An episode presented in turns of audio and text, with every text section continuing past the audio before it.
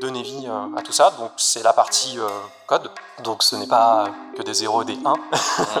c'est pas forcément le plus gros du boulot dans cette partie-là parce que en fait c'est plein de petits bouts de, choses qui doivent bah, bien répondre et bien communiquer ensemble. Et forcément, va arriver en fait la phase de debug. Ça, c'est euh, très souvent plus de la moitié euh, du boulot. C'est là où c'est souvent très, très compliqué pour nous euh, comme question, c'est combien de temps ça va mettre. Bonjour à tous et bienvenue dans un nouvel épisode des Digital Learning Makers. Aujourd'hui, le développement technique d'une formation digitale donner vie au virtuel avec mon invité Frédéric Brossard, développeur Unity chez My Serious Game. Bonjour Frédéric. Salut Clément. Ravi d'être ici. Ben, merci d'avoir accepté mon invitation. Alors, euh, on va parler du, métier de développeur hein, dans cet épisode. Euh, on a tous en tête euh, le, geek à lunettes qui tape des lignes de code dans une petite pièce sombre. ça a changé. Ça a changé. Est-ce que tu peux nous parler un petit peu voilà, de, de, de son rôle dans l'équipe de My Serious Game Que fait concrètement un développeur à longueur de journée? Ok, donc là déjà, il y a, pas mal de choses à dire. Déjà, bon, euh, d'entrée, je vais essayer d'éviter les anglicismes, mais euh, à mon avis, avec le, bah, avec le métier, on manipule énormément l'anglais, il y a énormément d'anglicismes, donc euh, il y aura peut-être un ou deux que je vais glisser, il faut pas hésiter à me dire traduction, et c'est là où je vais potentiellement réfléchir pendant 5 minutes, parce que c'est plus un automatisme de parler en français. pour ces trucs-là, donc le métier de développeur chez My Serious Game, en quoi il consiste? Alors, on a, on a plusieurs tâches, donc comme tu as dit en préambule, on doit donner vie, en fait, en général, aux applications, c'est notre but premier. Donc, je dirais qu'en fait, on est vraiment euh, à la fin de, la chaîne. Et euh, bah, c'est là où on va donner vie, on va récupérer tout ce qui est, euh, tout ce qui est du côté artistique, on va récupérer tout ce qui est le contenu pédagogique, et effectivement, on va falloir lui donner vie. Mais avant de faire tout ça, en général, ça dépend de la typologie de projet et la, on va dire, la complexité. Même pour un projet simple, en général, avant de démarrer le développement, on va plutôt passer par une phase d'architecture. C'est ce qui nous est quand même demandé. C'est-à-dire, OK, bah, on se met pas à coder. On pose sur papier, en fait, euh, quelles vont être les différentes étapes de développement. Donc, nous, là, c'est un anglicisme, on va parler de features. Donc, features, ce qu'il faut voir, c'est que bah, c'est euh, les fonctionnalités. Euh, bah, déjà, c'est de les poser sur papier, se dire, OK, le projet, bah, il tend vers ça. Qu'est-ce qu'on va développer pour arriver à ce résultat? Et donc, voilà, déjà, la phase papier nous aide beaucoup. On a donc cette partie architecture. une fois, en fait, qu'on a mis en place ça, on va retrouver un petit peu des, comment dire, des, prismes un peu euh, comme les ingénieurs pédagogiques qui, eux aussi, euh, ou elles, euh, avant de démarrer un projet, font aussi une architecture. donc voilà, il y a quelques points communs. bon, nous, c'est pour organiser notre code. Oui, donc en fait, vous êtes impliqué dès le début du projet, finalement Oui, oui, oui. C'est le mieux. Parfois, c'est une étape qui peut, qui peut être squeezée, en terme anglais, qui peut être zappée, parce qu'en fait, on a plus ou moins développé un outil et que comme on l'a déjà éprouvé, bon, c'est le projet demande pas forcément plus. Il n'y a pas forcément besoin d'architecture, mais quand c'est quand c'est pas le cas, vaut mieux qu'on intervienne effectivement au début. Ce qui va nous permettre en fait euh, bah, de voir déjà des patterns, des choses qui vont se répéter. Euh, bah, typiquement, moi je travaille beaucoup avec donc les UX designers. UI et UX designers, donc qui implémentent les interfaces, ce genre de choses, et bah déjà, quand on fait ce travail d'architecture, on peut aussi regarder ce qui va être produit au niveau artistique et se dire, ok, bah le bouton, euh, je sais pas moi, euh, le bouton jouer, ah on le retrouve dans le menu 1, ah on le retrouve aussi dans le menu 4. On va peut-être en faire un truc qu'on va dupliquer. Bref, on va commencer en fait à avoir les, différentes choses qui se répètent et bah, les centraliser, les faire une fois, les faire correctement pour après les dupliquer. Donc déjà, c'est voilà, il y a un gros travail en amont. Euh, une fois que cette architecture est un petit peu en place, donc on va, on va être amené bah, du coup à mettre en place les choses.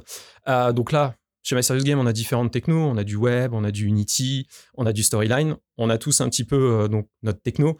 Mais bah, là, en fait, il n'y a, pas de, y a pas de miracle. Hein. C'est, on, va commencer à intégrer. On a un gros travail d'intégration. Et, euh, et, après, on va bah, développer, euh, donner vie à tout ça. Donc, c'est la partie code. Donc, ce n'est pas que des 0 et des 1, mhm. comme euh, on peut voir dans, beaucoup, de, beaucoup de films. Ça reste euh, très lisible hein, ce qu'on écrit. En tout cas, on essaye euh, de, faire ça de façon à ce que ça le soit. Parce que Mais c'est tout en anglais. C'est tout en anglais, oui, c'est mieux. Mm. même si aujourd'hui on peut coder avec des accents, donc avec la langue française, mm. mais bon, non, en général, ouais, on code en anglais, c'est plus simple. Parfois, un mot en anglais veut dire pas mal de choses, donc c'est plus facile pour nous. donc voilà, il y a la partie code. Euh, c'est pas forcément le plus gros euh, du boulot dans cette partie-là, parce que en fait, comme je parlais tout à l'heure de features, donc on va en avoir souvent plusieurs. C'est rarement un projet, une feature. C'est plein de petits bouts de, choses qui doivent euh, bah, bien répondre et bien communiquer ensemble. Et forcément, on a beau être même le meilleur développeur du monde, faire une super architecture, il y a un moment, on va se planter. Il y a une petite condition qu'on va pas penser, tout ça. Va arriver en fait la phase de debug. Ça, c'est euh, très souvent plus de la moitié euh, du boulot. C'est là où c'est souvent très, très compliqué pour nous comme question, c'est combien de temps ça va mettre? Elle est bien évidemment vitale, cette question. Je comprends, mmh. au niveau de la chefferie de projet, tout ça, on a bah, besoin de, timing, temps, argent, tout ça. Mais pour nous, souvent, c'est très compliqué parce que développer la feature, c'est pas forcément ce qui prend le plus de temps. Parfois, c'est surtout bah, le debug et les problèmes que ça peut amener. Euh, d'où donc tout ce travail d'architecture euh, en amont pour essayer de gommer et surtout bah, d'être ouvert. en gros, on peut pas tout faire. Ça, c'est un truc c'est dans tous les métiers, on peut pas tout mmh faire. Bien évidemment, on essaye quand même d'être agile, euh, c'est-à-dire bah, d'essayer de prévoir euh, quand même la possibilité qu'on puisse bah, brancher des nouvelles choses. Euh, et donc bah, pour ça, donc pareil dans cette architecture, on essaye de, penser ça pour bah, ajouter des choses facilement, mais parfois ah il y a juste un petit bouton à ajouter. Sur le papier c'est simple, mais en vrai ça peut. je parle d'un bouton parce que ça, m'est déjà arrivé moi professionnellement en parlant juste un truc aussi simple en fait de voir qu'il y a plein d'effets de bord. Donc ça amène du debug, ça amène aussi de la réflexion et parfois à bouger énormément de choses. Donc voilà, ça euh, c'est le gros. Et après, une fois qu'on a tout ça en place, très souvent, on a aussi donc des applications qui doivent tourner sur différents euh, euh, bah, différentes techno, support, ouais. J'avais le mot device, mhm. donc ça peut être du téléphone, ça peut être de l'ordinateur. donc voilà, et bah aujourd'hui donc on a des moteurs de jeu comme Unity qui nous permettent facilement bah, de pouvoir ce qu'on appelle builder, enfin donc Construire. Euh, construire, ouais, enfin, de euh, avoir l'application, un exécutable ou mhm. euh, un APK dans le cas des, dans le cas des mobiles. donc c'est bien, on a un truc qui nous exporte tout ça, mais chaque techno a ses petites, ces, petits trucs. Ça peut marcher en fait sur PC et complètement déconner sur, sur Android. Donc ça, la partie build, c'est quelque chose d'assez conséquent dans, aussi dans, dans, nos métiers, qui parfois prennent du temps. Et derrière, bah, souvent, on est obligé de passer par des stores. Euh, même si le client veut une web app ou quoi, euh, si on tout de suite par mobile, on est obligé de passer par Google ou iOS. Et là, souvent, c'est des petites, euh, comment dire, c'est des petites frayeurs parce que bah, mmh. il faut qu'ils valident. Et chacun a, a, des attentes complètement différentes. Et ça peut très bien marcher chez l'un, typiquement iOS, enfin Apple qui nous dit OK, votre build est accepté. Autant Android qui nous dit ah bah non parce qu'il manque il manque une virgule dans les, dans les, dans les conditions générales d'utilisation. On peut être sur ce genre de. Voilà. Bon, c'est très très euh, du coup riche euh, comme, métier. Euh, d'une simple question, qu'est-ce que tu fais en fait en tant que développeur? Il y a beaucoup de choses. On va, on va détailler chacun de ces points hein, parce que là, pour l'instant, voilà, il y a énormément de choses. Ça allait très très vite. Je pense que l'auditeur est. J'ai oublié des trucs en plus. non mais voilà, on va reprendre tout ça point par point. Ok. et, et voilà. Alors, tu, tu m'as parlé notamment des UI et UX designers. Alors, ils sont euh, chez My Game intégré un peu dans le pôle euh, dev. Oui. Euh, est-ce que tu peux nous, parler des différents profils, du coup, des différents métiers qui composent ce pôle? Alors, il y, a également ceux qui sont en front et ceux qui sont en back. Est-ce que tu peux nous parler de ces différences? Oui. Alors, pour répondre à ta question, en interne, chez MySG, on a donc différents profils au niveau du pôle IT. donc, on va avoir effectivement les développeurs web, on va avoir les développeurs Unity, donc qui sont les deux fronts. Mmh le front après. On a euh, du coup des développeurs euh, back. On a euh, un DevOps du coup qui lui s'occupe de nos pipelines de production et nous met en place aussi des outils pour faciliter les déploiements, ce genre de choses. Et je crois qu'il va me gronder parce que DevOps c'est pas le c'est pas le, vrai nom du métier, mais c'est pas grave, je vais changer sur sa carte de visite. Ouais. On va l'appeler DevOps à partir de maintenant. Et donc, on va avoir aussi donc, des artistes qui sont avec nous justement parce qu'on a besoin de beaucoup communiquer. Euh, donc, on a, on a un artiste 3D qui, va, qui est lui plus spécialisé dans la modélisation. Euh, mais il sait aussi faire de l'animation et aussi euh, de la 2D. Et on va avoir donc lui designer aussi, donc pour, pour les interfaces et l'user experience. Et donc un manager qui, qui s'occupe de l'équipe. Moi personnellement, du coup, je suis développeur Unity, donc développeur front. donc euh, globalement, si je peux expliquer un peu la différence, euh, elle se résume assez en une, phrase qui nous fait euh, souvent rire. Je vais développer après. globalement, le front, ça se voit. Le back, ça se voit pas. bon, dit comme ça, on peut se dire bon bah il faut que du front. Non non, le back a évidemment un, rôle extrêmement important. en gros, ça se voit pas parce que bah, lui en fait va mettre en général ses communications entre le donc ce qu'on appelle le client, l'application et un serveur. C'est user interface, c'est ça C'est interface utilisateur UI. Alors oui, c'est oui, il y a user experience et user interface, oui, c'est ça, tout à fait. Euh, enfin ça, c'est les métiers du i, c'est encore différent. En tout cas, entre front et back, du coup, euh, donc le back, oui, ça va être beaucoup d'appels. Euh, enfin, c'est du réseau en fait, beaucoup. donc, bah, par exemple, pour se connecter à une application, on va avoir en général besoin de son intervention, c'est-à-dire qu'il va mettre en place ce qu'il faut, et c'est nous, le front, on appuie, enfin, qui allons faire l'interface justement, et quand on appuie sur le bouton, on va appeler justement cette requête du coup de connexion. En gros, quand on a un formulaire pour se connecter à un jeu, par exemple, hmm. euh, euh, le front va faire tout ce qui est euh, le, côté graphique. C'est ça. enfin, mettre en place les interfaces. des boutons, le placement, etc. Et le back va faire tous les appels du serveur. C'est ça. En fait, tout ce qui va être la partie technique, en fait, qui va faire que ce bouton va marcher. En gros, c'est ça. Oui. Et souvent, souvent dans les jeux, ils vont même avoir la partie logique. C'est-à-dire qu'on fait toujours confiance bah, à ce que va développer le, back. Parce que bah, on va interroger, c'est lui qui nous dit, OK, là, t'as bien fait ce qu'il fallait, je t'envoie l'information. Et nous, après, ben, ok, cette information, elle est vraie ou elle est fausse, et on réagit en conséquence. Hmm. Et donc, le compte front, effectivement, donc on va énormément travailler avec donc, les développeurs back, puisqu'il faut bah, que nous, ce qu'on met en place, bah, soit fonctionnel par rapport à ce qu'ils ont mis en place. Et aussi, donc, va venir effectivement euh, les, les euh, designers. Du coup, euh, bah, moi, étant front, justement, j'intègre énormément d'interfaces tout en respectant aussi bah, le, quand même ce qu'a mis en place l'artiste ce qui est très important parce que bah, on est comment dire plusieurs corps de métier sur un projet. Mhm. Donc il y a en général, euh, je vais faire très rapidement, mais chez My Serious Game, ça peut être donc les ingénieurs pédagogiques qui travaillent en amont, après tout le côté artistique et nous en bout de chaîne. Euh, il faut qu'on soit quand même, qu'on arrive à bien communiquer tout le long de ce processus créatif pour qu'il n'y ait pas en fait, euh, comment dire, qu'il n'y ait pas d'interprétation à chaque fois que le projet passe bah, sur les différents pôles. Effectivement, une fois que les UI sont terminés, si moi j'ai pas énormément plus d'informations que ça, je vais voir le menu, je vais essayer de l'intégrer comme je le vois, mais je vais peut-être pas avoir tout ce qu'a pensé lui, euh, bah, lui, enfin lui designer, et mettre aussi un peu ma patte. Et parfois, c'est, on peut perdre un peu ça, ce qui est un peu dommage. Euh, faut essayer de respecter euh, le travail de tout le monde. C'est ce qui est hyper intéressant dans ce métier. Mais tu vas me poser des questions après de.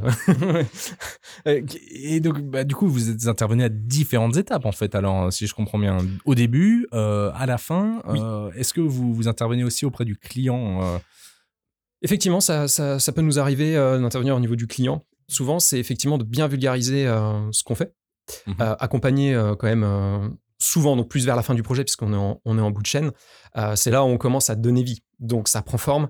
Souvent, ça donne des nouvelles idées, mmh. ce qui est humain. Moi, le premier, un projet où bon, il n'y a pas grand-chose, et puis à la fin, il y a beaucoup de choses, ça donne plein d'idées. Le problème, c'est qu'à ce moment-là, on a déterminé un cadre de contraintes et qu'on peut bouger les choses, mais on peut pas tout faire. Mmh. Ça, c'est important. Et souvent, c'est là où on intervient. Euh, ça fait jamais plaisir de dire euh, non, mais parfois, en fait, ça revient un petit peu à ce que je disais tout à l'heure. Oui, ce bouton-là, on peut le rajouter. Mais au final, en fait, ça va nous créer plus de problèmes. Et puis, ça n'a pas de sens par rapport à bah, tel truc développé, tel truc développé. Enfin, ça va, ça va casser des choses. Mmh. Donc, on a ouais, un gros travail de vulgarisation et euh, d'expliquer pourquoi. Et puis, bien évidemment, aussi de trouver des compromis. Souvent, quand il y a une demande, elle est ça a des conséquences. Et après, donc, comme dans, comme dans tous les domaines, euh, bah, il y a un moment, il y a, bah, y a un budget et en soi, on peut tout faire, mais bon, il y a un budget. et, qu'est-ce que toi t'anime Qu'est-ce qui te passionne dans, dans, ce métier de développeur?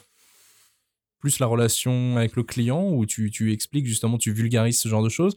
Ou est-ce que c'est plus la partie euh, développement, construction? Qu'est-ce Qu'est-ce qui te passionne là-dedans? Alors moi, ce qui me, ce qui me passionne, il y a, il y a beaucoup de choses. Euh, il, y a, hum, il y a une phrase que j'ai oublié de dire pour définir le métier de développeur. Euh, très souvent, je dirais, on doit, comment dire, on doit réparer des galères. c'est, que des galères. Euh, bah, très souvent, voilà, on, doit développer un, produit. Et pareil, donc comme je disais, on a beau penser les choses et tout, il y a un moment, on va être confronté à une difficulté. sur pas mal de points. Euh, ça peut être euh, des problèmes de performance, ça peut être pas mal de choses, et de se dire, OK, donc bah, c'est de trouver des compromis euh, pour obtenir le résultat. Et pour obtenir ce résultat, ce qui est cool, cet effet de bout de chaîne, c'est que on donne vie. Donc, on voit le projet au début être juste du texte, mmh. sans, dénigrer le, travail qui a été fait avant, mais globalement, c'est que du texte, très souvent sur du PowerPoint ou ce genre de choses. nous, on va, voilà, on va lui donner vie. et on voit donc l'évolution. Et ça prend. C'est les courbes de projet, c'est-à-dire qu'il y a un moment, la courbe, elle monte très vite en termes de progression, vraiment visuellement tout ce qu'on voit et tout. Et puis après, il y a aussi la fin, euh, où là, c'est bon, bah, c'est plutôt linéaire et puis ça bouge pas trop. On est en train de régler les derniers détails. C'est souvent là où c'est plus dans un projet. Et donc voilà, ce qui, ce qui m'anime, c'est euh, donner vie. c'est respecter le métier de chacun le, plus possible donc, et de bosser en équipe pour ça. Il y a pas de, là, il n'y a pas de règle magique. Hein. c'est le boulot d'équipe qui prime. Hein.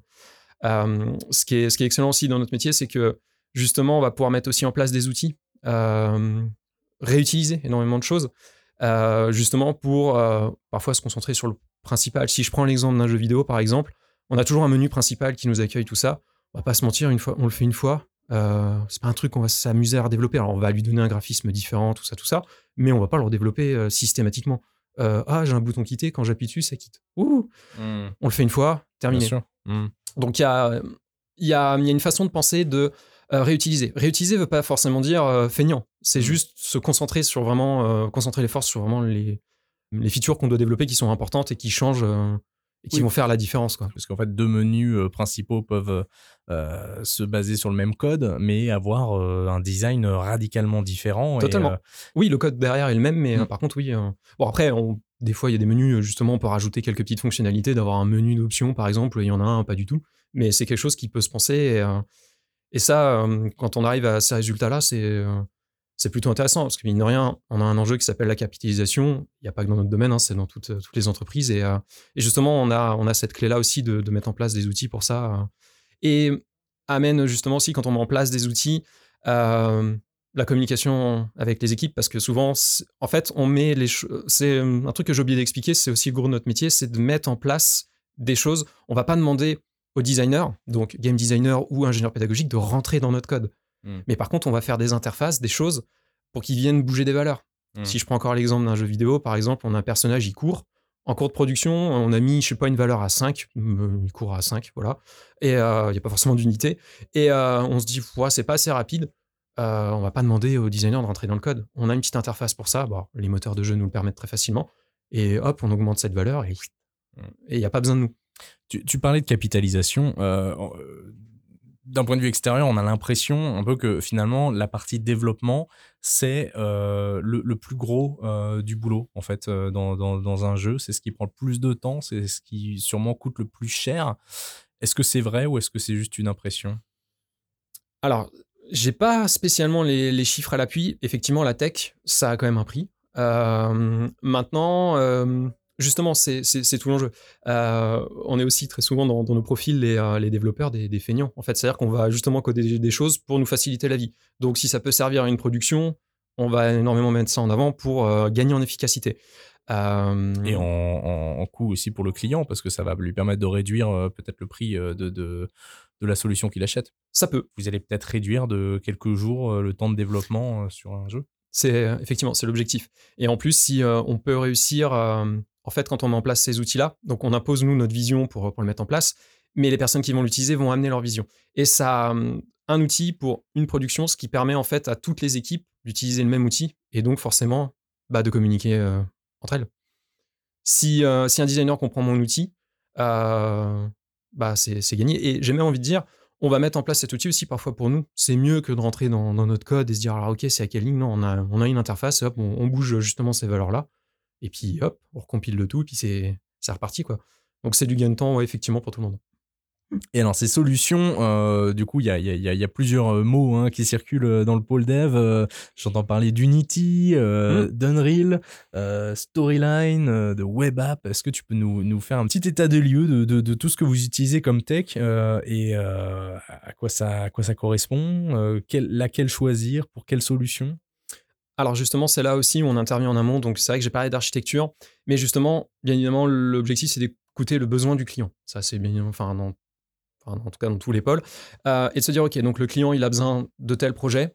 Et c'est là où on va poser des questions et ça va orienter la techno. Effectivement, chez MySerious Game en interne, on a euh, donc des développeurs web, donc là, c'est dans le nom en général, c'est quand on a besoin d'une application qui, est en, web. Euh, on va travailler énormément avec ce qu'on appelle les LMS, euh, Learning Management System. Euh, effectivement, avec une web app, ça, communique, très bien, c'est fait pour. Très facilement, on peut mettre en place ce genre de choses. donc voilà, ça va être le besoin qui va définir la techno, donc le web. On va avoir donc effectivement Storyline, qui, est un outil que j'ai pas utilisé personnellement, mais de ce que j'en ai vu, euh, permet de faire euh, justement aussi des des e-learning euh. ouais des, voilà effectivement des, des e-learning pareil il a cette possibilité de justement de pouvoir faire ça sur du web sur mobile aussi Et après, effectivement, on va, donc nous en interne, on a les moteurs de jeu, donc Unity et Unreal. Euh, sans faire un cours développé, bah, c'est des moteurs de jeu. Ce qu'il faut voir, c'est que euh, c'est faut imaginer comme une grosse boîte à outils, on a plein d'outils. Et, euh, et, on peut utiliser les outils selon la typologie de projet. Je sais pas, moi, si on fait bah, un projet en 2D, on va utiliser toute la couche 2D d'Unity, la physique, la façon d'afficher les sprites, tout ça, tout ça. Mais si on a un projet, par exemple, en 3D, Bon, bah il y a d'autres, euh, il y a d'autres packages. On va utiliser plutôt bah, l'affichage 3D, enfin pas mal euh, la physique 3D, ce genre de choses. En gros, pour simplifier, euh, Storyline, ça permet de faire des, des petits digital learning basiques, j'ai envie de dire, alors que Unreal et Unity demandent des compétences beaucoup plus poussées pour faire des, des, choses plus ambitieuses, comme des jeux en 3D, en VR. C'est faux ce que je dis ou? Alors, il y a effectivement cette façon de penser, je la partage pas forcément, mais elle est pas non plus infondée.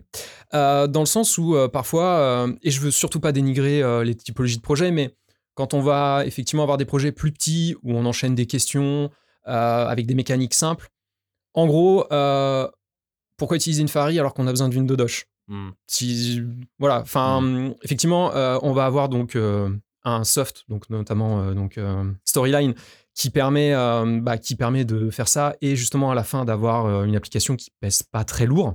Euh, tandis qu'on peut faire exactement la même chose sur Unity et très rapidement. Bah, le problème, c'est qu'on va embarquer quand même pas mal de choses qui vont pas être utiles et qui vont alourdir justement ce build. Donc, c'est pas forcément pertinent. Mais par contre, c'est pas forcément la complexité. Enfin, là où je veux en venir, c'est-à-dire qu'on peut faire des petits projets sur Unity et aller vite sans que ce soit non plus trop cher, sans vouloir prêcher ma paroisse. Mais c'est tout à fait possible. Maintenant, euh, les moteurs de jeu sont aussi faits pour faire du jeu et il suffit de voir donc le marché du jeu vidéo globalement. Euh, le jeu, c'est soit sur console, sur PC majoritairement. Il y a aussi mobile. Euh, le web est pas hum, Unity permet de faire donc ce qui s'appelle du WebGL, donc de, faire un jeu en web. mais c'est pas là où il excelle le plus non plus. Mais effectivement, si on a besoin, si on a besoin de VR ou d'un jeu en 3D ou d'un jeu en 2D quand même assez conséquent, euh, justement, Unity nous permet de faire pas mal de choses. Ça embarque justement des outils pour faire de l'animation. Ça, nous, embarque des outils pour optimiser parce que bah, forcément, on va embarquer beaucoup d'images. On va pouvoir tricher énormément. Le jeu vidéo, c'est que de la triche. Euh, il y a, voilà, il y a pas mal de trucs. Là où Storyline va peut-être être un petit peu plus léger. C'est deux technos complètement, complètement différentes. On avait parlé un petit peu avec euh, Clément Caminal, euh, artiste 3D, euh, dans un podcast précédent de Unreal. C'était le podcast sur, sur la Croix-Rouge. Toi, tu es développeur Unity. C'est quoi la différence entre Unity et Unreal? Parce que j'ai l'impression que les deux permettent de faire des, jeux 3D. Alors, du coup, la, différence, c'est deux moteurs de jeu donc énormément utilisés dans l'industrie. alors, du jeu vidéo, effectivement, aussi du cinéma, surtout d'animation 3D. J'étais assez étonné, ils, ils, les utilisent. Alors globalement en fait, euh, aujourd'hui, bah, Unreal, donc qui est euh, Epic Games, euh, c'est les créateurs de, Fortnite. J'en parle parce que bah, en gros, ils ont une assise financière qui est quand même aisée. Mmh. Donc ils investissent énormément dans ce moteur de jeu. Il est très utilisé dans, l'industrie. donc il permet effectivement de, bah, de réaliser des jeux quand même assez puissants. En fait, l'écart, on va dire, grosse production, petite production, va se voir de moins en moins parce que bah, des plus petits studios vont pouvoir faire des jeux qui ont un peu la, la qui ressemblent à des, gros, des jeux euh, de très grosse production, donc on appelle en fait des triple A. Voilà, je, j'essaie de trouver un terme, euh, mais oui, non, c'est ça, c'est donc le triple A. Rien à voir avec les andouillettes, tu confirmes? Oui, rien à voir avec les andouillettes. Euh, mais en gros, ça automatise énormément de choses. En gros, je disais tout à l'heure, le jeu vidéo, c'est de la triche. typiquement, par exemple, euh, ce que le joueur ne voit pas, derrière, on va le décharger. Il y a plein de techniques d'optimisation. Il y a plein de techniques qu'on fait avec euh, l'artiste 3D, euh, donc Clément en interne aussi. C'est-à-dire, quand plus un objet est loin, moins il a besoin de détails. Mmh. Ce qu'on appelle le load, le level of detail. sur Unity, c'est à Clément de le prévoir, de le faire. Sur Unreal, c'est automatisé. Il y a, voilà, c'est un gros moteur de jeu. On peut faire pas mal de choses et il y a des trucs déjà pré-mâchés. Et Vraiment, la grosse différence, euh, je le disais tout à l'heure, on a un enjeu quand on est dans, bah, le développement de, solutions comme ça, c'est le pont entre les développeurs et les designers. Et chacun y va un petit peu de sa solution. Unity, donc, on a du script, des lignes de code, et on va avoir, donc, on va mettre en place des interfaces avec Unity pour que les designers puissent bouger les choses. à contrario, donc Unreal, lui va utiliser donc un système qui s'appelle les blueprints. Donc c'est du nodal. En gros, c'est plein de petites boîtes logiques qu'on connecte entre elles pour Mhm. pouvoir réaliser du code. Et bah, on voit de plus en plus des designers. euh, pour- c'est des nœuds, en fait, c'est ça? Oui, c'est des nœuds. C'est euh, ce qu'il faut voir, c'est des petites boîtes logiques. Ouais. Euh, Il y a bah, d'ailleurs il y a beaucoup de soft. euh, C'est euh, aujourd'hui euh, comment apprendre la programmation? C'est souvent euh, avec ce type de solution. J'ai pas de nom en tête, mais il y a, y a des softs comme ça où justement on, on relie comme ça des petites boîtes logiques euh, Hmm. pour comprendre un petit peu, euh, avoir la logique de coder, euh, de coder quelque chose. Quoi. Mhm. Et euh, donc Unreal a, hum, a cette couche-là. Alors bien évidemment, il existe la couche code aussi, euh, puisque on va pas se mentir, les développeurs en général préfèrent passer par là, sans vouloir jouer les plus forts, mais quand on connaît, c'est beaucoup plus pratique. Mais euh, d'avoir ces petites boîtes logiques, mine de rien, bah, ça permet à des, parfois des designers de pouvoir, bah, par exemple, coder un menu qui en général n'est pas d'une complexité folle, et ils peuvent faire des choses comme ça en se passant de, des programmeurs. Alors, on voit de plus en plus dans l'industrie des, enfin, des technical artistes en fait. Ils peuvent parfois faire du code comme ça sur des choses assez simples et ça peut, euh, bah, ça peut aider la production et les développeurs à se concentrer sur des trucs plus, plus costauds. Ok. Ce choix, finalement, il se fait, il se fait sur quoi alors, euh, entre Alors- Unity, Unreal, Web App, comment vous Storyline, comment vous décidez du coup concrètement euh, quel tech vous allez utiliser pour quelle solution? Alors, si on a besoin effectivement d'une solution VR avec euh, quand même une grosse production et euh, justement quand même des, bah, forcément des techniques d'optimisation euh, fortes, on va peut-être aller vers Unreal, euh, qui a un moteur quand même nouveau puisque nous on est des développeurs Unity. Euh, la logique reste la même, mais ça reste un workflow et un moteur différent. Donc il faut quand même un temps de formation et c'est un langage qui est différent en plus. Euh, voilà, langage de programmation, c'est tout un délire. Euh, mais, euh, mais voilà, pour de la VR, et justement, comme je te disais, comme ça embarque en fait justement ces techniques d'optimisation, on peut gagner vachement de temps euh, puisque c'est fait automatiquement. Là, on peut se passer de l'artiste 3D pour, euh, pour gérer ce genre de choses.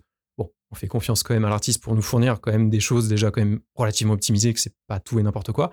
Mais, euh, mais voilà, quand on a des techniques d'optimisation fortes, ça peut être pratique. A contrario, on va souvent utiliser Unity plutôt pour là où Unreal pêche encore un peu, même s'il rattrape, c'est on va dire plutôt les jeux 2D. Là, on peut, on peut faire des choses, euh, on peut faire des choses avec, euh, avec Unity euh, assez rapidement et là, on va dire la, la partie 2D marche très bien. Il y a un bon workflow avec. Et Web App euh, Alors pour les web apps, euh, là c'est pas c'est pas mon champ de compétences, mais euh, pour Storyline effectivement c'est en général pour des, en tout cas nous en interne pour des projets quand même relativement plus simples et justement, euh, ok le projet c'est ça et on a telle mécanique et Storyline il les fait toutes. Donc on va pas s'embêter à les développer et c'est un enchaînement de choses. Il y a pas y a pas besoin d'avoir un joueur qui bouge dans une map avec des contraintes d'optimisation fortes. Du coup c'est en général un écran fixe Mhm. euh, et on enchaîne euh, les choses. Bien évidemment, sur Storyline, on peut faire des choses beaucoup plus complexes, mais très souvent, c'est ce qui nous est demandé. Euh, donc, on va plutôt aller vers ce, vers ce type, euh, ce type de, de plateforme. Et surtout, bah, quand ça a besoin de tourner sur le web, ça, ça fonctionne bien aussi, Storyline. Et dans le cas, justement, d'une web app, euh, là, ça va être, comme je disais tout à l'heure, il va y avoir les contraintes de communication. On communique avec quoi? Euh, Est-ce que, bah, le... effectivement, il y a souvent une contrainte, c'est le client ne veut rien télécharger, pas d'exécutable, pas de voilà et effectivement bah, de faire une web app là ça peut être euh, ça peut être intéressant Euh, et bien évidemment chaque là chaque techno a ses points forts ses points faibles les choses qu'on peut faire plus ou moins rapidement. Mhm. souvent ce qui est compliqué notamment avec Unity c'est si on si on fait du WebGL donc ça se fait bien mais ça réagit pas très bien par exemple avec Safari là où parfois bah, de faire une web app ils connaissent en fait tout en général c'est tous ces contraintes là et euh, bon Safari fait quand même aussi euh, embête pas mal nos développeurs web en général, Mhm. mais euh, il y, a, il y a surtout aussi pas mal de choses qui sont développées par d'autres pour que ça fonctionne et pour que ça aille vite. Quoi. Euh, tu as parlé de langage, langage de programmation. Euh, je- du coup, je saute sur l'occasion de te demander, voilà, euh, il, existe combien de langages de programmation? Toi, tu utilises lesquels? Lesquels on maîtrise euh, dans le pôle? Pour quels besoins? Est-ce que tu peux nous faire un rapide état des lieux de ce qui existe en termes de langage de prog? Alors, il y, y y en il y en a pas mal, ça évolue énormément et je pense qu'il y en a même des nouveaux que je ne connais pas. Euh, j'ai même envie de poser une question euh, supplémentaire. Très souvent, on nous la pose c'est euh, voilà, j'ai envie de démarrer dans le développement. Je commence par quoi? Hmm.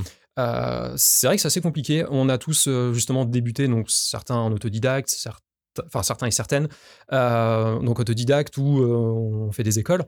Euh, moi personnellement, pour ma part, en fait, j'ai commencé donc avec le langage C. Qu'importe le langage, en général, ce qu'il faut apprendre, c'est Une logique voilà, c'est Mm. c'est une logique. Après, c'est juste une façon d'écrire qui est différente. Et Mm. justement, le langage, après, ça dépend de la techno. Mm. Euh, donc voilà, apprendre à l'écrire. Et après, justement, selon ce qu'on veut faire, là, on choisit, on choisit notre langage. Moi, personnellement, donc du coup, je suis développeur Unity, donc c'est C Sharp. Voilà, après, il y a une évolution du C, c'est le C++. On se marre bien dans le développement. Parce mhm. qu'en plus, ça veut dire en gros C plus, plus 1, quoi. Donc, c'est la mhm. version supérieure. Bref, qu'est-ce qu'on s'éclate? donc voilà, en général, dans le jeu vidéo, ça va être le C Sharp et le C++. sans faire un cours, globalement, ce sont des langages orientés objets. Et c'est très pratique parce que bah, dans le jeu vidéo, en fait, pour nous, tout est objet. Hein, le personnage, bah, la commode qu'on voit, appuyer sur un bouton et justement, ça va être un langage qui va nous permettre d'adopter euh, une certaine logique qui va avec, euh, avec le jeu vidéo. Et justement, la, la réutilisation donc euh, de comportement, mais la réutilisation de code. Mmh. Et on va pouvoir s'organiser comme ça. Pour, pour le web, en fait, c'est différents langages aussi. Alors, je pense qu'ils vont se moquer parce que j'en ai fait un tout petit peu, moi, du web, mais je pense que je suis euh, périmé de fou, mais ça va être du JavaScript. Euh, donc, euh, moi c'est ce que j'avais utilisé. c'est un langage aussi qui, est, qui peut être proche justement du, du, C Sharp, mais qui a aussi ses spécificités et globalement qui est fait pour la techno, qui est fait pour le web. Et en plus le web après, bah, c'est beaucoup d'interfaces. Et donc là, ils ont ce qu'ils appellent bah, le CSS et on est à HTML5 et CSS3. Bah, je crois que c'est encore ça, mais on n'est pas passé au 6. J'aurais peur de dire une bêtise, mais. Ouais, je sais pas. Ouais, j'avoue, je... c'est un petit moment que j'en ai pas je fait. Je maîtrise, moi, HTML et CSS, mais là, je t'avoue que. Là, maintenant, ils sont même sur du React. Euh, en fait, c'est hmm. carrément des. Bah, c'est des personnes qui, qui développent euh, justement plein de, plein de fonctionnalités. Et il n'y a hmm. plus qu'à qu réutiliser. Des fois, il faut pas réinventer la roue. Euh. Bien sûr. Je sais pas, moi j'ai besoin d'une fonction euh, pour me donner l'heure, je vais pas la coder. Euh. Il y a, déjà plein de librairies, euh, get time et puis on peut, trouver ce qu'on veut sur le web pour faire telle ou telle chose. Mmh. mais par contre, est-ce que c'est comme les, langues étrangères C'est-à-dire que plus on en connaît, plus c'est facile d'en apprendre des nouvelles. oui.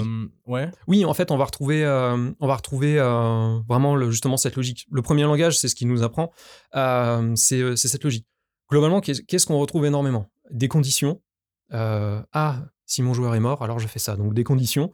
On va retrouver, euh, bah, déclarer ce qu'on appelle des variables. C'est ce mmh qu'on utilise en fait. Bah, j'ai besoin de retenir euh, bah, les points de vie de mon personnage, par exemple, mmh ses points, voilà, enfin, son score total, enfin bref, les variables. donc après, ça, là va venir justement, ça dépend des langages, mais en général, on type notre variable. Donc est-ce que c'est un nombre entier, est-ce que c'est un nombre à virgule? C'est bête, mais ça conditionne énormément de choses déjà, euh, ce truc-là. Et après, on va retrouver donc les boucles. Euh, bah, globalement, euh, un jeu est une boucle. Bah, tant que j'ai pas quitté mon application, enfin, tant que je suis encore en jeu, bah, moi, je peux bouger mon personnage, tirer, enfin, tout ce qu'on veut. Et une fois que j'appuie sur quitter, bah, je quitte cette boucle. Donc mmh. ça, c'est... Après, il y a plein d'autres trucs. Hein. Bien évidemment, on va dire c'est vraiment les trucs principaux. On retrouve ça dans quasiment, quasiment tous les langages. Après, c'est juste une façon d'écrire qui est différente. Et mmh. après, il y a des langages qui sont un petit peu plus vieux, euh, parce que, en gros, on a des, alors, ce qu'on appelle des langages bas niveau et des langages haut niveau. Plus c'est bas niveau, plus c'est proche de l'ordinateur, donc proche du 0,1 globalement. Là, ça commence, plus c'est bas, plus ça commence à devenir imbitable. Hein. Ouais. Euh, ouais. ouais, Là, c'est des trucs un petit peu plus abstraits. Hein. C'est, mmh, on a l'impression mmh. d'être développeur chez Intel, quoi. Enfin, c'est un peu, ça donne un peu ce là, mais euh, c'est encore utilisé puisque bah, là, on est vraiment au plus proche de la machine, donc extrêmement optimisé. Mmh. Mais c'est pour, euh, pas forcément des choses simples, mais c'est pour des contraintes d'optimisation. Là, c'est pour l'industrie. Si on doit faire un truc très précis, euh, bah, si on peut éviter un gars de se couper le bras, euh, oui, on va peut-être coder avec ces trucs-là d'un truc hyper précis. Nous, on est dans le jeu vidéo. Je veux dire, bon, si en une image, il y a un petit bug, c'est pas gênant. Enfin, on va pas mmh. tuer comment. Donc, on va avoir des langages plutôt haut niveau qui sont proches, justement, d'une façon d'écrire qui, une fois qu'on connaît ces trucs-là, ça se déroule. ça se comprend. Il n'y a pas besoin non plus des années d'études pour comprendre globalement, la condition, on utilise if, qui veut dire si. Donc, si mon personnage est mort, alors je lance euh, bah, les choses qui sont liées à sa mort. Mmh, voilà, mmh. Je, ne sais pas pourquoi j'ai pris l'exemple de la mort, mais c'est celui qui m'est venu. ok. Donc, vous avez aussi comme rôle d'intégrer euh, toute la partie graphique, en fait, euh, dans le jeu. Comment ça se passe? Donc, tu dis que tu travailles avec l'artiste 3D comment ça se passe entre vous? C'est-à-dire que lui t'envoie des éléments et toi tu les appelles euh, pour les mettre dans le jeu, c'est ça? Alors, chez les, chez les artistes, il y a plusieurs profils. Euh, donc nous en interne, on va avoir une directrice artistique qui va en général donner le avec ses moodboards tout ça donc l'intention graphique du jeu. Après on va donc avoir les personnes donc euh, effectivement on va avoir lui lui designer donc tout ce qui est interface. On va avoir donc après donc Clément en interne qui Lui, c'est plutôt donc artiste 3D. Alors là, en fait, justement, donc ça revient un petit peu à ce que j'ai dit tout à l'heure. Il y a le travail en amont de repérer quelles vont être les choses qui sont qu'on va beaucoup réutiliser pour les faire une fois et donc les dupliquer. Ça se fait beaucoup au niveau des interfaces. Avec l'artiste 3D, bah, c'est commencer à réfléchir bah, sur ce qui va, va être à implémenter et comment on va le faire. Euh, puisque ce qu'il faut comprendre, c'est qu'un artiste 3D, quand il nous donne les décors, mais quand il nous donne un personnage, par exemple, il a fait les animations, tout ça, mais le personnage ne bouge pas dans l'espace. On a les animations, mais c'est nous qui allons lui donner vie. Et là, déjà, on est forcément, donc, pour avoir juste un personnage qui marche dans un environnement 3D et donc qui bouge, ça appelle donc à, au moins deux personnes, enfin, en tout cas, deux corps de métier. Donc là, déjà, pareil, en amont, il faut qu'on se mette d'accord sur euh, quelles vont être les choses euh, à réaliser.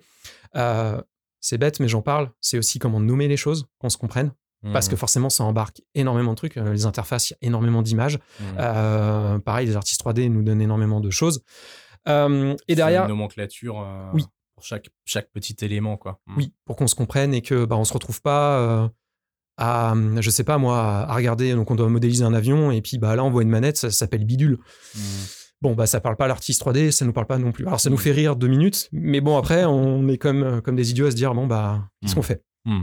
Et derrière, ce qui est hyper important, on a des contraintes d'optimisation. Et c'est là où il y a énormément de communication. C'est le gros du boulot. Euh, c'est euh, bah, dans le cas justement d'un artiste 3D, quand il va nous fournir bah, tous ces niveaux, tout ça. Alors déjà, il faut qu'on se mette aussi d'accord sur les unités de mesure, à peu près la taille, tout ça. et surtout, bah oui, que derrière, on s'assure qu'on va pas avoir un jeu qui rame. C'est hyper important. Et là, il y a énormément de techniques, il y a énormément de triches. On fait que ça. Comme je reviens à ce que je disais tout à l'heure, ce que le joueur ne voit pas, euh, tout est déchargé derrière lui. Hein. Voilà. Il y a, Unity, Unreal nous permet de faire des choses assez automatiquement, mais il faut quand même prévoir euh, bah, ces techniques d'optimisation, et notamment dans le cas de la VR où il faut vraiment que ce soit très fluide. Mmh. Sinon, bah, sinon c'est la cinétose, je croirais. Enfin, sensation de vomissement quoi. enfin c'est si ça rame euh, c'est ouais, le motion sickness. ouais, c'est motion sickness et cinétose en français, je crois. c'est vrai qu'on n'avait dit pas d'anglicisme. Oui. donc euh, euh, donc voilà. Donc et aussi donc avec lui lui designer ou designeuse bah c'est aussi effectivement des contraintes d'optimisation. Globalement dans le monde du développement quand on va charger des images, on préfère charger une grande image qui contient donc plein de plein d'éléments que plein de petites images. Et mmh. donc, bah, pareil, ça se pense. C'est ce qu'on appelle les sprites, c'est ça Tu l'as dit tout à l'heure. Alors, euh, sprite, c'est l'image en tant que telle. Après, non, nous, on... Alors, sur Unity, on dit sprite atlas et c'est même sprite sheet. Sprite sheet. J'ai un anglais euh, dégueulasse. D'accord. Feuille de sprite, en gros. Euh, et bah, typiquement, dans, les jeux vidéo, je sais pas, si tu prends Mario, justement, toutes ces, enfin, tout ce qu'il compose, courir, sauter, tout ça, en général, c'est, enfin, quand c'était en 2D, c'était sur une image. D'accord pour éviter justement d'embarquer. Euh, et en fait, euh, cette image était chargée à l'avance et après, mm. on affichait qu'une partie de cette image. C'est ça. Ok, c'est clair. Voilà. Et, mais ça, ça se pense en amont. Donc, euh, et puis bah, après, tout le long du truc, très souvent, c'est parfois assez complexe aussi pour, pour les artistes, notamment dans, dans lui. On prévoit un menu et au moment où on est en train de le produire, on se dit, on peut peut-être le, on peut peut-être le simplifier parce que ça, enfin, ça c'est des contraintes de développement. soit en fait ça ça fonctionne pas euh, et, souvent, c'est beaucoup de mises à jour. C'est vrai qu'il y a toujours. Euh, enfin. c'est jamais, euh, enfin c'est jamais final en fait. les choses évoluent énormément. Puis bah justement dans le cas où ah tiens est-ce qu'on peut rajouter ça? Puis en fait bah ça fait bouger quand même pas mal de choses, mmh. même si c'est juste un bouton. Bah ce bouton il peut venir en superposition d'un autre menu. Enfin ça peut créer plein mmh. de problèmes. Et donc bah on est amené. Il y a beaucoup d'allers-retours. Ouais. Donc beaucoup de communication. Alors là, on a parlé de l'aspect visuel. Euh, maintenant, nous, tous les deux, euh, à la cantine, on en parle souvent parce que tu es passionné de son comme moi. Et euh, voilà, il faut savoir que, bah, comme dans le film ou autre, le, le, son, c'est la moitié de l'expérience. Entièrement d'accord. c'est la même chose dans le jeu vidéo. Donc, moi, j'aimerais bien aborder aussi un petit peu cette partie avec toi parce que ça fait partie du développement aussi. Oui. C'est tout ce qui est sound design dans, dans une production digital learning on a tendance à l'oublier un petit peu. Euh, pourquoi? Pourquoi, euh, pourquoi on ne pense pas souvent à créer une atmosphère sonore ou à la musique, etc. Euh, on voit beaucoup de productions, hein, même chez des concurrents, enfin voilà, où finalement tout est misé sur l'aspect visuel et l'aspect technique ou la péda, ou voilà, mais par contre, il n'y a pas de son. Alors, c'est vrai que la pédagogie, bien évidemment, est au centre, effectivement, de l'application je suis d'accord avec toi, c'est-à-dire qu'effectivement, le son, euh, c'est une partie qui est souvent négligée. Et j'ai envie de dire, je le vois dans beaucoup de productions. alors, pas trop le cinéma, mais dans le jeu vidéo, ça commence aussi pas mal à évoluer, mais c'est souvent par contre le truc qui arrive en bout de chaîne. Et Mmh. en vrai, c'est extrêmement compliqué. parce que, alors, bien dans le sound design, dans un jeu vidéo, on parle de musique. On parle bien évidemment bah, des effets sonores qui a en jeu. Il faut que parfois les deux communiquent. Donc, il faut Mmh que bah, la musique soit en accord aussi avec les, les sons. Mmh Parce que sinon, ça fait un truc bizarre. Et quand c'est fait à la fin, euh, parce qu'en gros, c'est fait parce qu'il reste tant de budget. Et bon, voilà, on a réussi à avoir ça et vous avez ça. faut aller vite, il y a peu de temps. Mmh. Et c'est compliqué. Ça commence à évoluer parce que bah, l'audio devrait même apparaître en fait comme nous en début de projet. Ça se pense Mmh. euh, l'audio. Euh, justement, on peut aussi comprendre quels vont être les sons qui vont être réutilisés. Puis bah ouais, comment comment bien découper les choses. Et, puis là- ça favorise l'immersion, Oui. les émotions aussi. Mhm. Voilà. Et pourquoi c'est négligé? Bah c'est ouais, malheureusement pas souvent prévu dans, le budget. euh. et pourtant ouais, c'est quelque chose d'hyper important. hein. Et euh, c'est là où euh, les technos aussi vont se différencier. C'est un petit peu plus compliqué en web, euh, bah, notamment avec les navigateurs qui peuvent euh, couper le son. Donc bah on va Oui, bah, et Google par exemple, euh, Oui. on discutait de ça avec euh, Gabriel en interne. euh, des- en web app, c'est compliqué le son parce que Google mute Oui. automatiquement tous les sons. Par exemple, bah, voilà, quand vous eu la grande époque des, sites, des premiers sites internet où on arrivait sur une page et une petite musique en 8 Mm. bits et puis ça c'est fini. ça. et des sons à chaque fois qu'on cliquait sur un truc, c'est- Mm. c'était insupportable. Donc voilà, les, les navigateurs ont tendance à couper les sons et il faut faire une action pour les entendre. Donc, ce qu'elle nous expliquait, c'est que bah, du coup, tout ce qui est voix off, notamment aussi, hein, qui est une partie importante du sound design dans les, les- digital learning, euh, bah, devenait complètement inutile dans le cadre d'une web app parce que bah, on les entendait pas, ces voix off. Donc, il fallait forcément des sous-titres et du, menu textuel à l'écran, etc. Et que, voilà. Par contre, dans des productions jeux vidéo un peu plus euh, voilà, importantes, pour de la VR ou de, de la simulation 3D, etc., il faut avoir un sound design convaincant et complet avec des voix off, etc., pour vraiment. euh, Et là, oui, effectivement, ça fait intervenir forcément des professionnels euh, du son, puisque euh, bah, selon la typologie de projet, on peut, euh, on peut avoir donc un projet avec des musiques, avec des voix, euh, et donc bah, c'est là où les professionnels sont effectivement importants parce qu'il y a une façon, bah, c'est du mixage, hein, c'est comme dans la production musicale, il faut qu'il y, ait- bah, il y ait des choses qui ressortent. Enfin, Mm. En fait, il y a, ça dépend du projet. Ça, enfin, déjà en amont, il y a un choix qui peut après se répercuter dans, dans toute la production je sais pas, moi, c'est de se dire, bon, bah, on fait un jeu, il n'y a pas de dialogue. Donc la musique, il faut forcément qu'elle soit présente d'une certaine façon. Euh, donc là, voilà, ça demande quand même euh, effectivement des professionnels et donc du traitement. Et surtout, bah, derrière, euh, aux équipes techniques, ça demande aussi donc, la partie export. C'est là où c'est une force des moteurs de jeu, c'est que ça embarque justement pas mal d'outils pour venir compresser selon la techno, qu'on, enfin le, le device qu'on Mm. qu'on souhaite. Donc si on est sur téléphone, effectivement, on va pas se mentir, très souvent c'est euh, enfin, très peu de gens le font, mais c'est possible qu'ils jouent avec leur téléphone euh, euh, sans, sans écouteurs. Euh, là, on va pas s'embêter à mettre un son qui a une grosse qualité. euh, on va mettre un truc en mono très compressé. Il n'y a pas de souci. Mais à contrario, si on a un joueur PC, il y a de fortes chances qu'il a un bon casque. Là, on va, là, le son est important. Et justement, l'export sur les moteurs de jeu se fait très bien puisque on peut venir selon, euh, voilà, selon différentes technos, bah, se dire, ok, bah là, je veux un son de bonne qualité, là, je compresse, pas besoin de plus. Puis, il y a des contraintes de poids aussi, poids-qualité, hein, c'est toujours euh, grosse contrainte. Donc, euh, donc voilà, c'est une partie qui est importante et qui demande. euh, c'est pas juste ah on enregistre des voix ou ah il faut juste trouver un son. Mm. Non non, c'est euh, bah faut que l'ensemble communique, il faut que les choses soient homogènes, au même euh, à la même présence, pas forcément au même volume, la même présence. Enfin c'est un truc qui s'étudie, mais il faut faut que ce soit homogène. Oui, et puis enfin, faire attention aussi à ce que ça donne un, un environnement sonore cohérent et, Oui. et pas trop répétitif aussi, enfin, parce que les, les musiques en boucle, ce genre de choses. je pense aussi, euh, Oui. je me rappelle avoir travaillé sur euh, le sound design de notre solution If Simulation, euh, un hôpital qu'on a reconstitué en 3D pour euh, former des, des infirmières. J'étais en charge d'enregistrer des sons, donc de bruit de porte, euh, de, de, de gel hydroalcoolique, de, euh, de mouvements, de choses comme ça pour les intégrer dans le jeu. Et il y avait notamment la question des bruits de pas. Euh, on se demandait est-ce qu'on met des bruits de pas Parce que chaque fois qu'on se déplace, entendre un bruit de pas comme ça, assez répétitif, même si on Mm. les faisait varier de temps en temps, ça peut être euh, bah, un peu saoulant euh, à la Oui. longue. Donc euh, voilà, c'est faire des choix aussi à ce niveau-là. Mm. Donc oui, il y a énormément de choses à, à prendre en compte pour, pour créer un sound design cohérent et, et immersif. quoi. Et puis surtout, ça peut énormément aider le joueur. Je prends notamment le cas de la VR, où parfois, alors on a souvent, euh, on a souvent des clients, euh, c'est la première fois qu'ils découvrent, et je comprends tout à fait, c'est Bon, on va alors faire une formation, mais ils sont en train de regarder à droite à gauche. ah, ok, il y a hmm. ça qui est modélisé. et en fait, ils ont lâché l'objet qu'ils ont en main. Ouais. Mais il y a rien comme retour, il y a rien de. Enfin, on n'a pas vraiment en vrai l'objet. Donc, bah, un petit son de parce que bah il y a quelque chose qui est tombé. Tout de suite, ça alerte en mode qu'est-ce qui s'est passé? que s'il n'y a pas ce aussi, ouais, ouais. Bah bon après on peut mettre des vibrations, ce genre de choses. Il y a, il y a, il y a, d'autres solutions, mais le son peut vachement aider, peut orienter. et j'ai même envie de dire, j'ai c'est un petit aparté, mais j'ai lu, euh, j'ai lu un papier là-dessus qui était hyper intéressant de joueurs qui sont euh, aveugles mhm. et euh, qui arrivent à finir certains jeux juste en ayant le son. Ah et je te parle des jeux comme, comme les Souls de From Software, qui sont des jeux mhm. exigeants. Et ils arrivent parce que la, le son est tellement spatialisé, au spatialisé au cœur de l'expérience qu'ils arrivent à.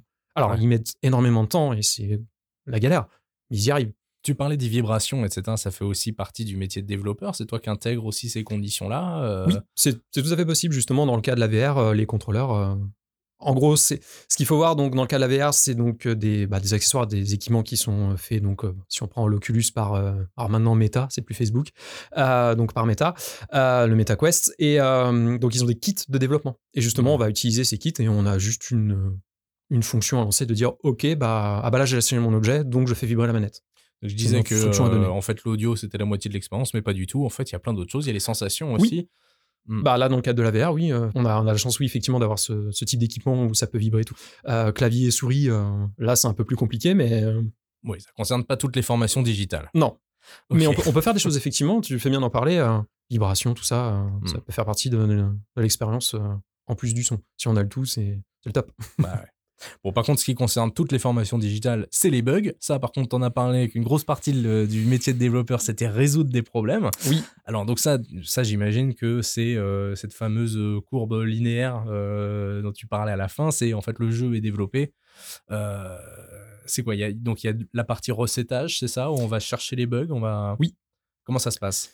Alors. J'imagine que c'est pas la partie la plus passionnante c'est pas souvent la plus fun parce que euh, ça, nous est tous arrivé euh, quand, dans, notre carrière, vraiment de perdre un jour pour juste un petit truc à commenter une fois qu'on a compris de se dire ok j'ai trouvé et euh, c'est un truc tout bête. Hmm. bon la fierté en prend un petit coup, des fois il faut ça, mais voilà c'est là où c'est pas, pas toujours très, très passionnant, mais par contre quand on arrive à le résoudre on est quand même, euh, on est quand même content d'avoir trouvé. Est-ce que c'est pas, c'est pas le, tout le plaisir aussi dans le métier de développeur de résoudre ces bugs-là? Moi, j'avais fait un petit peu de code, euh, donc du HTML, comme je disais, pour, pour développer des mmh. sites web, et souvent j'étais face à un, problème. Euh, le fait de le résoudre, t'as un petit peu l'impression d'avoir réinventé la bombe atomique, quoi. Oui, il y, a, y, a un peu, y a un peu cet effet-là des fois, mais bon, c'est vrai que après, plus tu as de l'expérience et plus des fois quand c'est vraiment des trucs bêtes, là tu te dis ah mince, mais, euh, mais ça arrive. C'est et là dans le processus il y a, y a pas mal de choses à mettre en place. Euh, donc il y a justement la partie test, recettage, elle se prévoit et parfois il faut développer des outils pour ça. Mmh. Euh, typiquement quand on a un jeu qui dure 10 heures où on enchaîne énormément de mécaniques, bah, c'est bien de se dire voilà, j'ai un outil et je peux les enchaîner, je les teste toutes pour voir si elles sont toutes OK. Si on a, je sais pas, moi, dans notre jeu, on a 50 euh, glissés déposés, ce qui est énorme. Hein. Euh, de les tester euh, avec toutes les conditions, de se déplacer, de nan, ça peut prendre du temps. Bah, on développe un outil, on les enchaîne, c'est 50, et, on voit s'ils sont, s'ils sont faisables. Mmh. Donc il y a, y a les outils qui nous aident beaucoup. Ça, ça fait partie du, ça fait partie du recettage. Et après, bah, justement, c'est de s'organiser avec la chefferie de projet, euh, de se dire en fait, en général, on essaye d'être par cycle de développement, de se dire ok, bah, cycle 1, on a tant de, features à développer, euh, et euh, de se donner une date, et après on teste justement cet enchaînement. Une fois qu'il est validé, on passe, on passe au prochain. Malheureusement, et ça peut amener cet effet-là, c'est-à-dire que on a développé le cycle 1, ok, il est testé, on a débugué, on a le 2, le 3, et là on met le 4, et ça a fait péter des choses du 1. C'est des choses qui peuvent arriver. Et là, il y a un effet, euh, il y a un effet parfois au niveau des équipes, de, on recule énormément. Ça donne un peu cet effet-là parce que forcément, on arrive au cycle 4, ça peut être déjà une année sur le projet. Donc, euh, on se dit, waouh, enfin, ça a marché il y a. Mais malheureusement, bah, c'est ce que j'expliquais, d'où le fait des fois de, voilà, plus on ajoute de choses, plus les choses doivent communiquer entre elles et plus ça peut euh, casser les choses, malheureusement. donc, il peut y avoir cet effet-là, mais en tout cas, on essaye de. Parce qu'on essaye, on teste, on teste au fur et à mesure, on, on fait des feuilles de recettage justement, et après, euh, on a tout un système de. Bah, les, personnes nous remontent avec un système de tickets. Quel a été le problème Comment il l'a comment il l'a eu Et bien évidemment, l'objectif est de, euh, bah, de péter le jeu. Hein, c'est vraiment le terme. Hein, c'est de, mmh. tout tester. Euh, de, faire des comportements qu'on ferait pas d'habitude, mais bien éprouvés. Et puis il y a un suivi, j'imagine, une fois que le jeu est lancé, il y a des nouveaux bugs qui arrivent, qui vous sont remontés. Oui, alors parfois c'est pas toujours des bugs, parfois c'est ah ça serait bien que ce soit comme ça. Ah, oui, mais et tel modif va sûrement en plus créer de nouveaux bugs, voilà. etc. Ouais, ouais, ouais. Ouais, mais c'est vrai que plus le projet est complexe et donc a plusieurs features, plus souvent c'est le truc parce que c'est là encore une fois je reviens sur ça prend combien de temps? C'est mmh. toujours la complexité parce que donc parfois effectivement en fait on va régler un bug sur le coup nickel c'est testé c'est nickel et en fait en vrai ça a été répercuté sur un autre truc mmh. qui est qu'on n'utilise pas forcément qui est enfin qui est limite très peu testé parce que très peu utilisé genre typiquement un menu pour je sais pas moi, pour baisser le son. On n'y va pas mmh. tous les 4 4 matin, mais en fait, bah, ça a créé un bug à ce niveau-là. Et mmh. souvent, ça peut en enchaîner euh, plusieurs comme ça, on répare quelque chose et ça en casse un autre. Et puis les, technologies évoluent aussi. Euh, il y a des nouveaux, des nouveaux supports, des nouveaux mobiles par exemple. Euh. Ah oui. Et ça, il doit y avoir des problèmes, des problèmes de bugs à régler Alors, au fur et à mesure qu'ils bah, dans, le cas, dans le cas du mobile, c'est un excellent exemple. C'est que Typiquement, aujourd'hui, on voit, tu sais, les nouveaux téléphones là, à clapet, là. Allez, oui, oui. Ouais, bah ça, pour faire du responsive, euh, tout le monde pleure, en fait, que ce soit les développeurs web ou les développeurs euh, Unity. On pleure quand on voit ce genre de choses. C'est que comment on fait une application là-dessus, ça a des résolutions que. qu'on n'a pas envie de connaître. Il y a encore un nouveau format euh, carré qui. C'est carré les écrans. Hein, oui, ils sont carrés, ouais. ouais. Ils sont carrés. ça n'a aucun sens, mais pour nous développeurs, mais ça n'a aucun sens. Mais alors, alors ça, puis souvent aussi, donc on utilise énormément donc quand même de techno, de choses développées par d'autres. Hmm. Et parfois ces choses sont, bah, notamment, je me connecter à Google, on va utiliser les services de Google pour ça, mais ah, ils l'ont mis à jour. Hmm. Et c'est une application qui date de 2017. Ah bah faut, faut remettre à jour et bon, parfois c'est pas si simple. Mais alors comment vous faites? Parce que là, là cette année, enfin non, en, fin d'année dernière, fin 2022, on a livré chez Messieurs Game notre millième projet. Euh, donc encore bravo aux oh! équipes. Hein. Bah ouais, bravo. Euh, comment ça se passe? Parce que du coup, ça veut dire qu'il y a 1000 projets dans la nature euh, qui sont euh, pour beaucoup encore utilisés aujourd'hui. Il y a des bugs qui remontent. Comment vous faites pour gérer des bugs qui proviennent potentiellement jusqu'à 1000 projets? Souvent des projets qui peuvent avoir 5 ans, 8 ans, là on va fêter nos 9 ans, donc enfin voilà, c'est Comment vous gérez ça au quotidien? Est-ce que vous avez beaucoup de remontées comme ça? Ou est-ce que, euh, une fois que ça roule, que tous les bugs ont été identifiés, même s'il y a quelques mises à jour, etc., comment vous gérez ce flux de, bugs potentiels qui peuvent remonter sur tous ces jeux? Alors, on a de la chance, c'est quand même, pour le moment, c'est que les 1000 en question, c'est pas d'un coup. Ouais. ça pourrait, mais bon, déjà, euh, c'est intéressant justement là-dessus avec une technologie community, c'est que c'est un moteur de jeu. Donc, une fois qu'on a justement buildé notre application, qu'on a embarqué bah, tout ce qu'il y a, si on utilise que ça, hein, vraiment juste Unity, les mises à jour sont. On n'a pas besoin de mettre à jour le moteur. Hmm. Euh, mais par contre, on peut utiliser un service, se connecter à Google, j'y reviens, euh, où là, ah bah, pour avoir la mise à jour de ce truc-là, il faut mettre à jour le moteur. Et là, peut, ça, ça peut amener. Euh, bah, avant, je sais pas moi, on affichait des textes d'une certaine façon, et maintenant, c'est plus du tout ça. Il faut refaire. ça peut demander ce genre de choses. En général, ce qui se passe, c'est que de mémoire en interne, si je dis pas de bêtises, il y a des contrats de maintenance qui sont négociés. Et bah, parfois, quand vraiment c'est obsolète, on, bah, c'est refacturé. Et donc à ce moment-là, bah, les équipes se, se penchent en fait sur ce qu'il y a à faire et, mmh. et mettent à jour. Mais, et puis après, il y, y, en a où il y a quand même beaucoup d'applications qui étaient ce qu'on appelle one shot. Hein. Enfin, mmh, mmh. c'était une courte durée et ça n'a pas été remis à jour et ça n'a pas forcément été demandé par le client. Ouais. Quelles sont les toutes dernières étapes de ce projet? Une fois que tout est OK, le jeu est développé et euh, tous les problèmes potentiels sont euh, évités. Alors, OK, donc tout est OK, là, euh, OK. et bah, va venir en fait très souvent l'étape de validation justement des différents stores. Alors quand c'est une quand une web app en tout cas, moi je parle de mon prix sur Unity, on a développé notre solution WebGL. C'est là où ça pose le moins de problèmes, hein, c'est déployé sur un navigateur. Bon, ce qui peut bien évidemment embêter, c'est ah, ça marche sur Google, ça marche sur Mozilla, et puis bah sur Safari, pas exprès de le nommer, hein, mais mhm. si. Safari, ça déconne. tu les aimes pas, euh, Safari. Non, Safari, en général, on n'aime pas trop, mais je euh, je sais pas qui utilise euh, Safari sur iOS, mais bon, si, il doit y avoir des personnes, mais, mais, mais bon, en général, ça se passe bien. après, bon, il peut y avoir, il peut y avoir quand même des, on peut encore se rendre compte de petits soucis d'optimisation, des choses qui ne cherchent pas, mais on a dit que les bugs étaient résolus. Ok. sinon, concernant, concernant donc sur mobile, là, on va être dépendant des stores. Et comme j'expliquais tout à l'heure, euh, bah, ce sont des. Alors, je crois que chez Android, c'est. Euh, comment dire, c'est des ordinateurs hein, qui, qui parcourent, qui détruisent le jeu en fait, enfin qui testent plein de trucs et valident. Chez Apple, c'est des personnes qui testent. Mmh.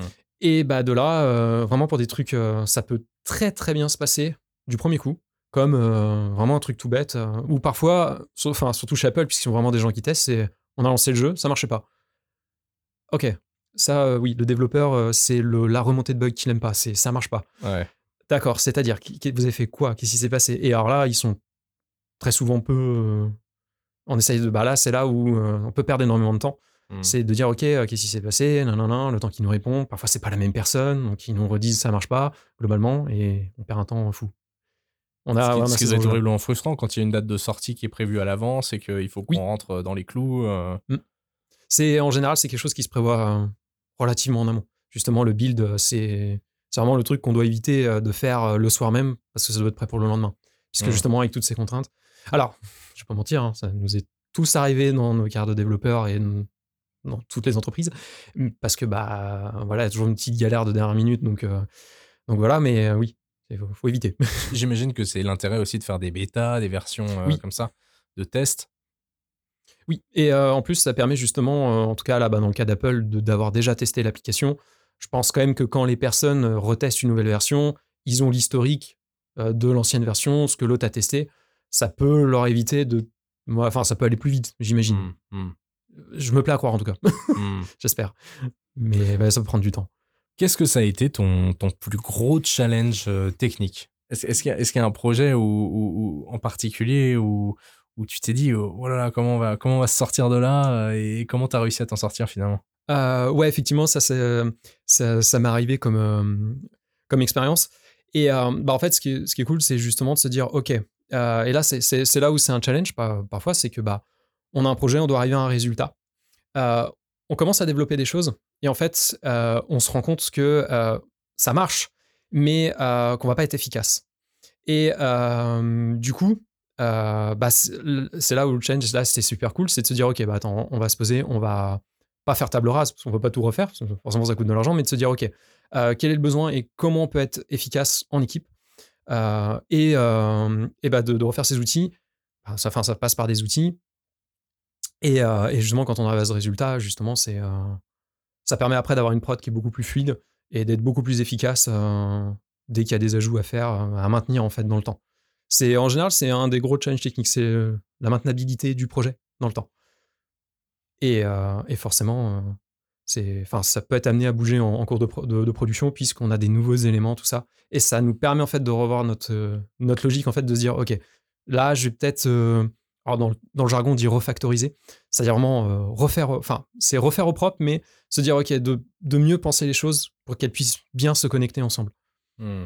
Et avoir cette euh, habitude de se dire, je réutilise. Donc, ouais, ça, c'est gros challenge.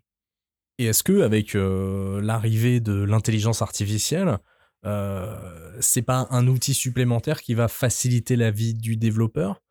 Ou est-ce que au contraire, tu vois ça comme une menace, puisque certes, ça va résoudre tous tes problèmes, euh, voilà, de d'optimisation, de, de, refactoriser, comme tu dis. Mais est-ce que ça va pas finalement euh, te piquer ton boulot? Alors, sans vouloir te faire trop flipper. J'ai peut-être un petit peu de naïveté dans ce que je vais dire. Euh, c'est possible, mais moi, j'y vois pas forcément. Non, je pense pas que ça va changer nos boulots, parce que en fait, si tu veux, globalement, là aujourd'hui, des technos comme ChatGPT euh, alors je crois que d'ailleurs, ils ont, il y a un moment, on pouvait leur demander du code, mais ils le font plus. Ou alors maintenant, il faut une version payante. Enfin, il, ah y, aura, il y aura déjà ce, détail-là. Mais euh, si tu veux, très souvent, le, cœur de notre métier, c'est parfois de se dire, ok, je dois réaliser ça, j'ai tel problème. Bah, on a de la chance justement, euh, un moteur comme Unity est énormément utilisé dans le monde. Donc, la galère que tu as eue, quelqu'un l'a forcément déjà eu avant toi. Euh... mais ça, l'IA peut se nourrir déjà de ces expériences. Alors, ouais, mais justement, mais le truc, c'est qu'avec cette expérience-là, on comprend qu'en fait, euh, il y a plein de façons de faire, il y a plein de façons de mal faire. Euh, les tutos sur Unity, typiquement, j'ai un très mauvais a priori parce que ça m'est arrivé d'en regarder et beaucoup font les choses qu'il ne faut surtout pas faire. Hmm. Euh, et en fait, si tu veux, l'IA, tu peux lui demander effectivement du code, mais c'est quand même bien de le comprendre. Donc, quand même, quoi qu'il arrive, il faut. Euh, alors, par contre, j'ai pas du tout. Il hein, faut être programmeur pour développer. Non, chacun euh, fait son kiff et. Euh, voilà, enfin, on s'en fout du niveau, mais c'est quand même bien de comprendre. ce qui se passe. C'est vrai qu'après, bon, les IA commencent à être de plus en plus développées et sortent des trucs de plus en plus quand même complexes. Mais comment dire Avec un moteur de jeu, en tout cas, moi je le prends par, par mon prisme de développeur Unity il y a un moment, il y a forcément besoin de l'intervention de quelqu'un parce que, ok, on a le code, mais une fois qu'on a le code, il faut bien qu'on relie les objets ensemble et que. Ce, qu'il faut avoir avec Unity, globalement, on va poser un objet dans une scène. Cet objet, on va lui mettre des composants et notamment un script bah, pour le faire bouger, pour faire ce qu'on veut. Bah, il faut. Enfin, ça, les IA, elles peuvent nous donner le code, mais elles vont pas nous donner la liaison entre les objets, tout ça. Même si Unity commence aussi à développer des choses, il commence à avoir son propre chat GPT à l'intérieur. C'est-à-dire qu'on peut lui dire, mmh. euh, génère-moi 100 euh, cubes euh, à un mètre l'un de l'autre, hop, il va nous gérer 100 cubes. Il y a des trucs qui sont en train de se faire à ce niveau-là. Mais est-ce que ça. Enfin, en fait, là, actuellement, comment c'est utilisé On fait déjà ça, c'est-à-dire, des fois, c'est de dire, OK, j'ai besoin de faire bouger mon joueur. Alors, je sais comment bouger un joueur, mais admettons, bah, je tape ça, je vais avoir une réponse sur Stack Overflow, Unity Forum, il va mettre exactement le code qu'il faut. Alors, bon, ou pas hmm. bon, euh, souvent pas bon, mais, hmm. mais ça marche. C'est-à-dire, ok, bah, j'appuie sur mon ZQSD, mon personnage il se déplace. On a déjà ça en fait, et on, l'utilise très fréquemment, en tout cas, quand on est sur des problèmes ou, ou même parfois en fait, on est tellement le nez dans ce qu'on a à faire que c'est bien de voir comment les autres font. Mais il faut avoir un esprit critique parce que pas toujours fait correctement. Mais voilà, pour le moment, moi, je, dans le cas du développement, je vois pas de. C'est pas une menace, c'est plus un outil qui va te permettre de développer plus vite, en fait. Oui, mais après, on vivrait dans le meilleur des mondes. Dans le cas des images, c'est un outil formidable pour justement aider l'artiste, en fait, euh, mmh. à se projeter, à lui donner des idées. Mais on sait, bon, malheureusement, on sait très bien que ça marchera pas comme ça, mmh. euh, que ça va générer des images que des gens vont utiliser, euh, voilà, mmh. enfin, sans, sans, passer vers des artistes, qui est déjà un métier précaire. Mais dans le cas du développement, il faudra quand même une personne pour comprendre ce que l'IA a généré comme code, quoi. Enfin, et justement faire bah, ces différents ponts que je parle entre bah, les designers et puis bah, de vraiment donner vie euh, au truc. Enfin, dans le cas d'Unity en tout cas. Et alors pour conclure, pour toi, ton, ton métier demain, il va ressembler à quoi? Comment, comment déjà le métier de développeur a évolué dans le temps hein, Si tu peux nous faire une petite rapide rétrospective et, comment, euh, à quoi ça va ressembler euh, dans, dans, quelques années? Alors, j'ai pas, j'ai pas encore une carrière qui est, longue comme le bras. ça fait, ça fait depuis 2015 que je suis dans, du coup dans l'industrie ça n'a pas tant évolué que ça, je trouve, même si euh, on, commence à avoir justement, alors déjà, en tout cas dans le cas des moteurs de jeu, la gratuité, donc la disponibilité de l'outil. Euh, mhm. Aujourd'hui, tu as envie d'apprendre Unity, t'as pas besoin de payer, tu y vas euh, et tu peux t'auto-former. Ils ont justement Unity Learn où il y a plein de tutos. ils ont des trucs pour faire du code, ils ont des trucs pour juste faire du level design. Enfin, il y a, y a, plein de choses. là où avant, effectivement, les moteurs de jeu, euh, bon, déjà, n'était pas gratuit, mais surtout, c'est que bah, si tu voulais un moteur de jeu pour faire une, bah, une production, avoir un workflow, bah, fallait le faire quand même toi-même. Donc, avec en plus, bah, là, c'est euh, développeur moteur, je le suis pas, moi. Hein. C'est des métiers extrêmement complexes. Juste mettre un cube et avoir de la lumière sur ce cube, c'est déjà plein de corps de métier. Hein. C'est donc le mmh. développeur moteur, celui qui va gérer euh, les lights. Enfin, c'est alors c'est juste un cube qu'on éclaire. Hein. Mmh, mmh, donc voilà. Donc à l'époque il y avait ça. Aujourd'hui donc voilà on a on a pas mal d'outils et cette accessibilité. Et on voit aussi de, plus en plus, comme j'expliquais tout à l'heure dans le cas d'Unreal, justement la simplification. Euh, c'est-à-dire d'avoir ces, bah, nœuds, euh, ces nœuds logiques en fait. Euh, pour ou contre, bon, il y a tout un débat, mais justement, je trouve que l'accessibilité c'est super cool. et justement, enfin, on le voit, on peut apprendre à des enfants justement avec ces systèmes-là. donc il y a, y a l'évolution, et puis bah, après, les moteurs de jeu, justement, plus ça va, et plus ils facilitent les choses dans le cas d'Unreal, euh, bah, des trucs qui sont faits automatiquement pour de l'optimisation. Euh, ça va juste être des workflows différents. Après, ça, je pense pas que les techniques vont changer. La technologie, oui, mais les techniques vont rester, euh, pour l'instant, grosso modo les mêmes. On le voit bien au niveau du marché du jeu vidéo. c'est quoi la différence entre la PS4 et la PS5 Il y a quelques effets visuels qui sont en plus, mais on voit bien qu'on a, pour le moment, on est quand même sur une constante, quand même. Je sais pas, je l'ai acheté cette semaine, j'ai pas encore allumé, donc je peux ah. pas te dire. Je peux pas te dire. Je vends une PS4 d'ailleurs, hein, s'il y a des auditeurs parmi nous qui, je fais un bon prix. Ok, et bon, puis, bah écoute. Et puis, ouais, juste après, il y aura potentiellement aussi des nouveaux langages, puisque ah, bah il y, a toujours, euh, il y a toujours quand même ces contraintes d'optimisation et la techno que tu utilises. Et il, y a, va, y avoir des, va y avoir potentiellement des nouveaux langages qui vont nous hmm. faire voir les choses autrement. Euh, et après, bah, les, les, moteurs de jeu évoluent aussi, amènent des nouveaux outils. Hmm. Typiquement, là, si je prends le cas d'Unity, euh, on a une façon de faire des interfaces euh, qui, bon, qui n'est pas hyper optimisé, mais qui marche bien. On peut faire du responsive très rapidement. Et là, Unity est en train de sortir tout un nouveau module pour avoir quelque chose de beaucoup plus léger qui est proche du web. Et c'est là où c'est intéressant, c'est que en vrai, je pense que cet outil, quelqu'un qui bosse dans le web, même un UI ou euh, justement un développeur web, pourrait mettre les mains dedans. On pourrait avoir aussi des outils euh, communs. Donc plus de facilité de développement, plus Oui. rapide, Oui. plus accessible. Mm. Euh, donc on peut s'attendre à plus belle production en plus grand nombre.